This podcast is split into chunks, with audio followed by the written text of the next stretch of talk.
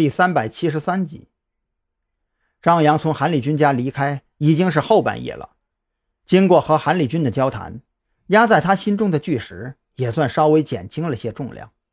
只要能够撬开秦良的嘴巴，陆安死亡事件的真相就会水落石出。但是张扬同样清楚，自己能够想到这一点，子午会又怎么可能想不到呢？秦良被安排进看守所威胁陆安的同时。也就注定了，他被释放出来的时候，就是他离开这个世界的时候。所以，张扬必须为明天的行动做好万全的准备。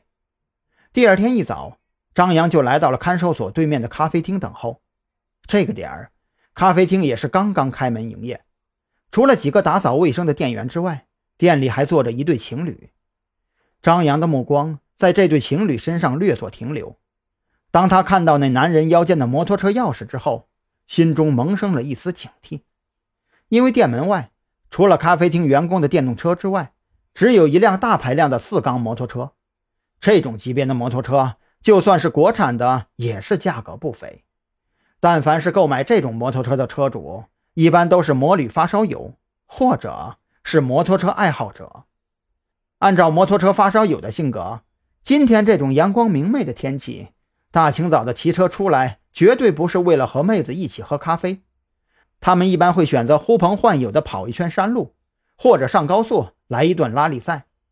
更何况，这个男人身上虽然穿着骑行皮夹克，可是他的面部皮肤和手部皮肤都非常干净，没有长期戴头盔和骑行手套留下的痕迹。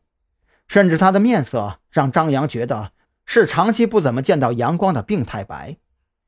如此分析下来，这个男人要么是借别人的车出来充门面泡妞，要么就是跟自己一样，醉翁之意不在酒了。看似琢磨了这么多，实际上也只是几秒钟的停顿。张扬没有过多关注那一对情侣，以避免引起对方的警觉。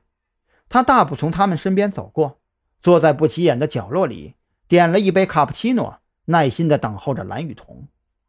当张扬在角落坐下之后，他发现那个女人在侧头打量着自己，期间似乎还和那个男人对视一眼，这让他心里更是一阵发毛。难道是自己的伪装出了问题？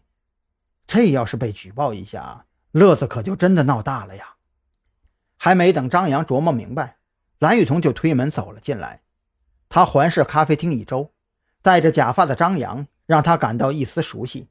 正在迟疑的时候，张扬对着他抬手示意：“你这身打扮还真别致啊，差点没认出你来。”蓝雨桐饶有兴趣地研究着张扬的男士丸子头，有一种凑近了捏一捏的冲动。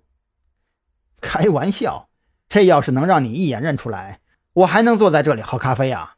早就被李栋抓回去了。”张扬没好气地反驳着，朝着那一对情侣的方向努了努嘴。压低了声音，继续说道：“那一对有点问题啊，我总觉得他们也在等人。”蓝雨桐没有扭头去看那一对情侣，而是从包里掏出补妆用的小镜子，假装修补妆容，实际上则是从镜子里观察着那一男一女的举动。